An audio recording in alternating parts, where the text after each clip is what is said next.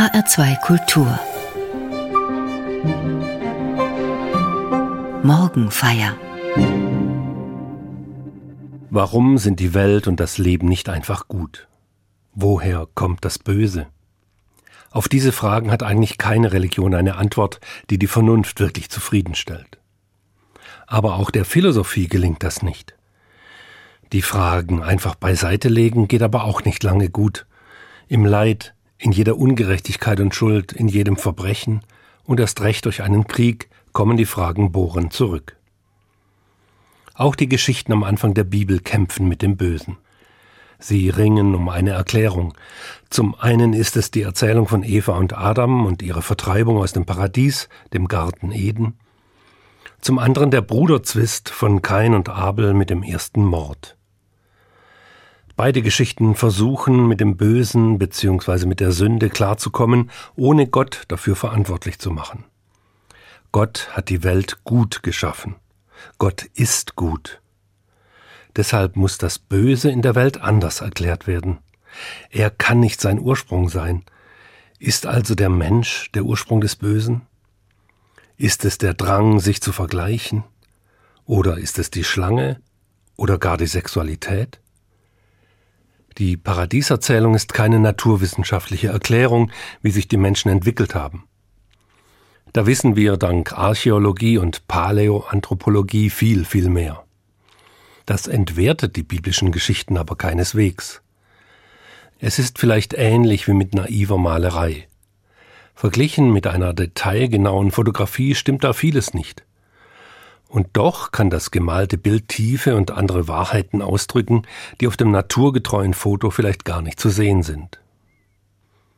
Im Garten Eden, dem Paradies, lässt Gott wunderbare Bäume mit wohlschmeckenden Früchten wachsen. Die ersten Menschen, Adam und Eva, sollen den Garten bebauen und bewahren. Sie sollen und dürfen die Tiere und Pflanzen benennen, und ansonsten leben sie sorgen- und kleiderfrei, also nackt und ohne den Tod zu kennen. In der Mitte des Gartens aber wuchsen zwei besondere Bäume, der Baum des Lebens und der Baum der Erkenntnis von Gut und Böse. Und Gott der Herr gebot dem Menschen, von jedem Baum im Garten darfst du essen, aber vom Baum der Erkenntnis von Gut und Böse darfst du nicht essen. Sobald du davon isst, wirst du sterben. Die perfekte Harmonie wird alsbald empfindlich gestört. Die Schlange fordert Eva heraus. Sie wird das klügste Tier genannt und kriecht noch nicht auf dem Erdboden. Diese Schlange lockt Eva von allen Bäumen zu essen. Eva verweist auf das Verbot, vom Baum der Erkenntnis zu essen, denn dann müssten sie sterben. Die Schlange entgegnete der Frau, ihr werdet ganz bestimmt nicht sterben. Denn Gott weiß, sobald ihr davon esst, gehen euch die Augen auf. Ihr werdet wie Gott sein und wissen, was gut und böse ist. Da sah die Frau, dass dieser Baum zum Essen einlud. Er war eine Augenweide und verlockend, weil er Klugheit versprach. Sie nahm eine Frucht und biss hinein. Dann gab sie ihrem Mann davon, und auch er aß. Da gingen den beiden die Augen auf, und sie erkannten, dass sie nackt waren. Sie banden Feigenblätter zusammen und machten sich Lendenschürze. Das Genießen der Frucht bringt das gesamte Koordinatensystem von Adam und Eva durcheinander. Was hat es auf sich mit diesem Baum der Erkenntnis von Gut und Böse?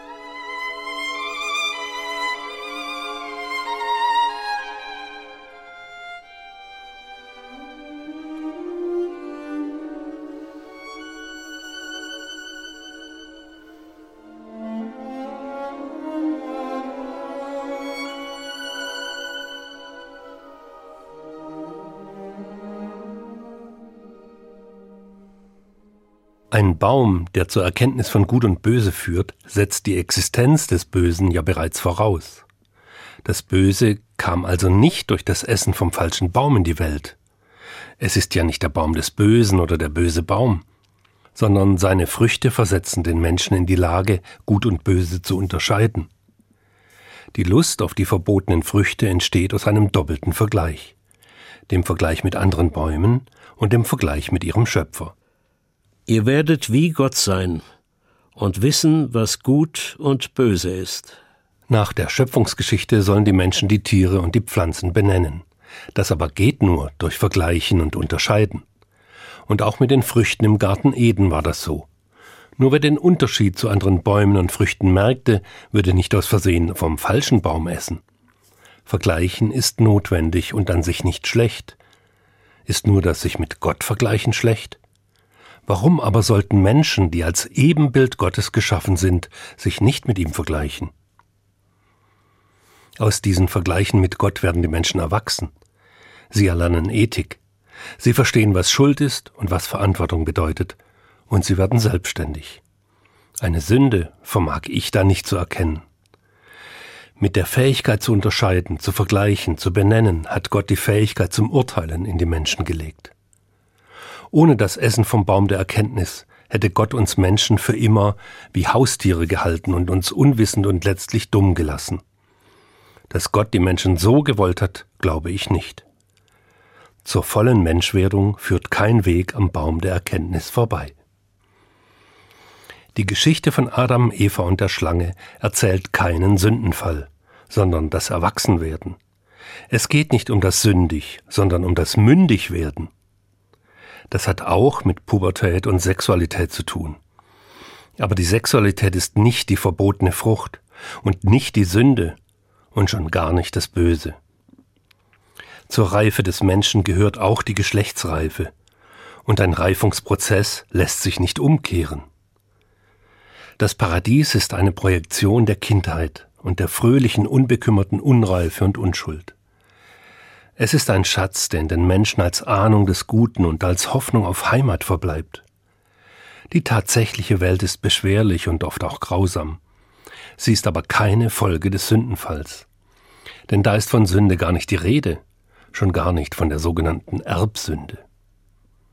Leider haben Theologen über die Jahrhunderte auf diese Geschichte, die mit dem Rauswurf aus dem Paradies endet, die Lehre von der Erbsünde getürmt. Dabei wird in naiven Bildern nur erzählt, dass ein Riss durch die Welt geht, dass die Welt nicht so ist, wie Gott sie gemeint hat. Und die Menschen können in diesen Paradieszustand nicht zurück. Und ich will es ernsthaft auch gar nicht.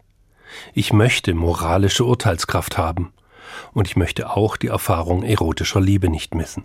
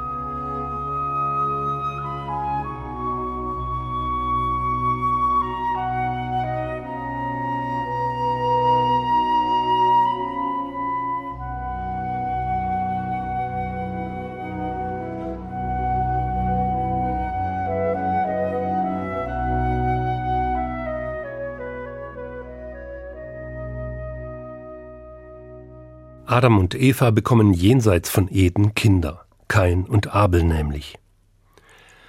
Kinder kriegen unter Schmerzen und ihr Brot nur im Schweiße ihres Angesichts essen zu können, hieß die neue Devise für Adam und Eva und auch für die beiden Söhne Kain und Abel. Abel war Nomade oder Halbnomade und Viehzüchter. Kain war sesshaft und Ackerbauer. Die Geschichte spielt also gedacht in der jüngeren Steinzeit. Die Menschen sind nicht mehr nur Jäger und Sammler, sie halten Viehherden und Haustiere und verstehen es schon, Getreide anzubauen. Eines Tages brachte Kain dem Herrn von dem Ertrag seines Feldes eine Opfergabe dar. Auch Abel brachte ein Opfer dar, die erstgeborenen Tiere seiner Herde und ihr Fett. Der Herr schaute wohlwollend auf Abel und sein Opfer. Doch Kain und sein Opfer schaute er nicht wohlwollend an. Da packte Kain der Zorn, und er blickte finster zu Boden. Der Herr fragte Kain, Warum bist du so zornig und warum blickst du zu Boden? Ist es nicht so, wenn du Gutes planst, kannst du den Blick frei erheben. Hast du jedoch nichts Gutes im Sinn, dann lauert die Sünde an der Tür. Sie lockt dich, aber du darfst ihr nicht nachgeben. Kain sagte zu seinem Bruder Abel, Lass uns aufs Feld gehen. Als sie auf dem Feld waren, fiel Kain über seinen Bruder Abel her und erschlug ihn. Im Gegensatz zum sogenannten Sündenfall von Adam und Eva ist hier wirklich von Sünde die Rede. Da, wo es zur Bluttat kommt, zum Mord. Und wieder steht am Anfang das Vergleichen. Denn Kain erlebt, dass Gott Abels Opfer annimmt, seins aber nicht. Welche Gründe Gott dafür hatte, wird nicht erzählt. Nirgends steht, dass Kain schlechter war als Abel oder irgendetwas falsch gemacht hätte. Vielleicht will die Geschichte gerade sagen, dass Ungleichbehandlung doch andauernd geschieht. Das Leben ist nicht immer fair. Ungerechtigkeiten, Hindernisse, Katastrophen sind an der Tagesordnung. Sie widerfahren auch jeder und jedem, manchen mehr als anderen. Hier ist kein gekränkt, weil sein Opfer nicht wohlgefällig angesehen wird. Es geht nicht darum, ob Gott gerecht ist oder nicht. Es geht darum, dass es Vorkommnisse gibt, die Menschen zutiefst treffen, verletzen, kränken. Und gerade Geschwister können am meisten über Bevorzugen, Kränken, Neiden und Prahlen erzählen. Die Urgeschichte fragt gerade danach, was man mit solcher Kränkung anzufangen weiß. Für Kain wäre zu lernen gewesen, wie gelingt es dir, das auszuhalten? Wie gehst du, Kain, damit um?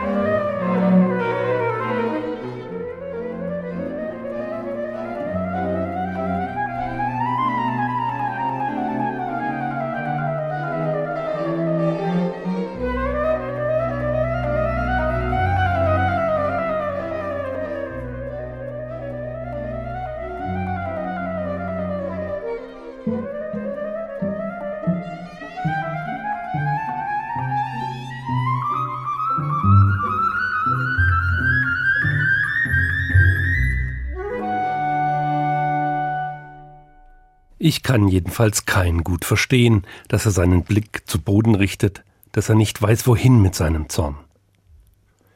Gott versucht sich im Folgenden als Therapeut. Er sieht zwar keins Opfer nicht an, aber er spürt keins Zorn. Und nun warnt er ihn eindringlich davor, dem Zorn nachzugeben.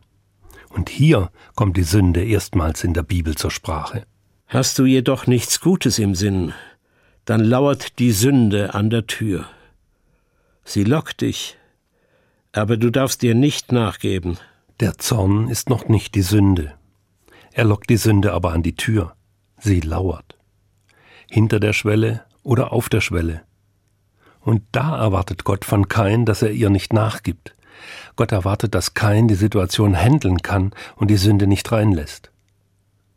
Schwellen oder Grenzen hat man zu respektieren. Im Krieg wird das ganz klar. Wenn ein Aggressor die Grenzen überschreitet und ein Land überfällt, dann schreit das Blut der getöteten Schwestern und Brüder zum Himmel. Theologen haben im Schatten der Erbsündenlehre meistens behauptet, schon Zorn und Neid sind Sünde. Das stimmt nicht, wenn man der biblischen Geschichte folgt. Zorn und Neid sind natürliche Reaktionen auf Kränkung und Ungleichheit. Sie tun nicht gut, das ist wahr. Aber diese Gefühle sind noch nicht die Sünde.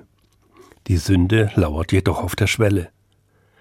Gott will offenkundig, Menschen sollen lernen, mit Neid, mit Zorn, mit Kränkung, mit Ungleichheit zu leben, sie zu verarbeiten, sie darüber hinaus sogar produktiv zu nutzen. Kain hat es nicht geschafft, und für Abel wurde es übel. Die Sünde übermannte Kain, er lockte Abel aufs Feld und erschlug ihn. Hier ist die Bosheit mit Händen zu greifen und gleichzeitig unfassbar.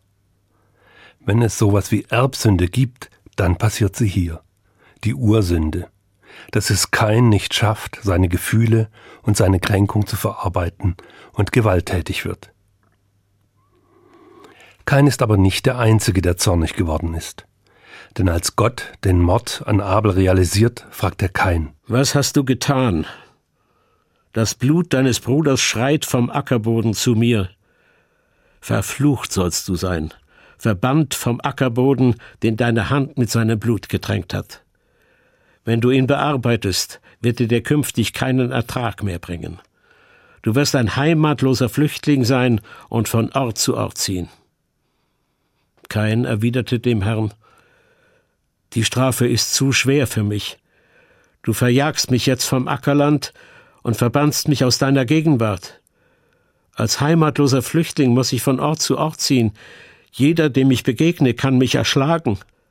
Gott ist so zornig, dass er Kain der Schutzlosigkeit und damit dem sicheren Tod preisgeben will. Gott aber schafft es, seinen eigenen Zorn positiv zu verarbeiten – Einerseits straft er keinen, andererseits gibt er ihm eine zweite Chance. Gott sagte, Wer kein tötet, an dem soll es siebenfach gerecht werden. Und Gott der Herr machte ein Zeichen an Kain. Niemand, der ihm begegnete, durfte ihn töten.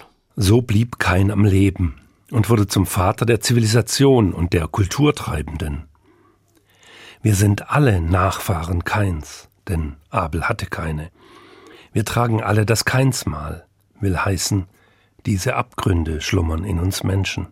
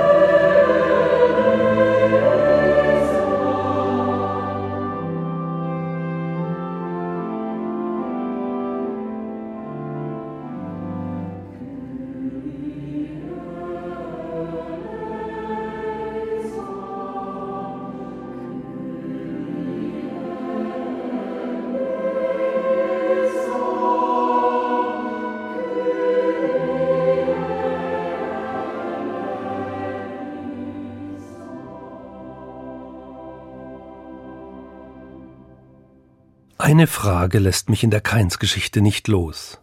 Sie hat damit zu tun, ob Religion und Glaube das Böse in der Welt mindern und Gutes bewirken können. Warum hat Gott Keins Opfer nicht angesehen? Was Christinnen und Christen glauben, was in der Taufe oder im Segen erfahren ist, Gott sieht sie gnädig an. Gott liebt uns Menschen, wir sind seine Kinder, geliebte, erwachsene Kinder. Sich von Gott angenommen und geliebt zu wissen, hilft gerade Kränkungen, Ungerechtigkeit und Missgunst zu verarbeiten und positiv zu integrieren. Wieder Gutes zu planen und den Blick zu heben. Dieser Glaube hilft, ins Leben und ins Vertrauen zurückzufinden. Warum sah Gott Keins Opfer nicht an? Ich wage es zu mutmaßen, zu spekulieren. Gott sah Keins Opfer nicht an, wohl aber Abels. Danach wendete Gott sich Kain zu und redete intensiv mit ihm, mit Abel jedoch kein Wort. Das könnte doch heißen, Gott hatte Kain eines tieferen, reiferen Gottesverständnisses für würdig befunden. Er wollte ihm vielleicht zeigen, dass er, Gott, keine Wunscherfüllungsmaschine ist, die man per Opfer bedient, besänftigt und gütig stimmt. Vielleicht wollte Gott keinen zeigen, dass es mitunter kompliziert und verschlungen sein kann, diese Welt mit allem Bösen und Schönen zu verstehen und sie mit Gott in Beziehung zu setzen. Wenn also das Gottes eigentliche Absicht war, kein zu einem tieferen Verständnis seines Glaubens herauszufordern, dann ist das fürchterlich schiefgegangen. Einerseits. Andererseits würde es bedeuten, dass Gott kein letztlich bevorzugt hätte, weil er mit ihm einen großen Schritt in der Erkenntnis und im Glauben weitergehen wollte. Das Vergleichen macht den Menschen noch nicht böse. Auch negative Gefühle sind nicht böse. Sie bergen aber die Gefahr der Sünde und der bösen Tat. Sünde gehört in der Urgeschichte zu Keins Bluttat und nicht zu Evas Naschen vom Baum. Die Urgeschichte liefert keine Antwort auf die Frage, woher das Böse kommt. Der Glaube an einen guten und gütigen Gott kann helfen, Neid und vor allem Missgunst im Zaum zu halten und sich froh dem Leben mit allen Höhen und Abgründen zu stellen. Schönstes Bild dafür ist für mich der Psalm 23. Der Herr ist mein Hirte, mir wird nichts mangeln. Er weidet mich auf einer grünen Aue, und führet mich zu frischem Wasser. Er erquicket meine Seele. Er führet mich auf rechter Straße um seines Namens willen. Und ob ich schon wanderte im finstern Tal, fürchte ich kein Unglück, denn du bist bei mir. Dein Stecken und Stab trösten mich. Du bereitest vor mir einen Tisch im Angesicht meiner Feinde. Du salbest mein Haupt mit Öl und schenkest mir voll ein. Gutes und Barmherzigkeit werden mir folgen mein Leben lang, und ich werde bleiben im Hause des Herrn immer da.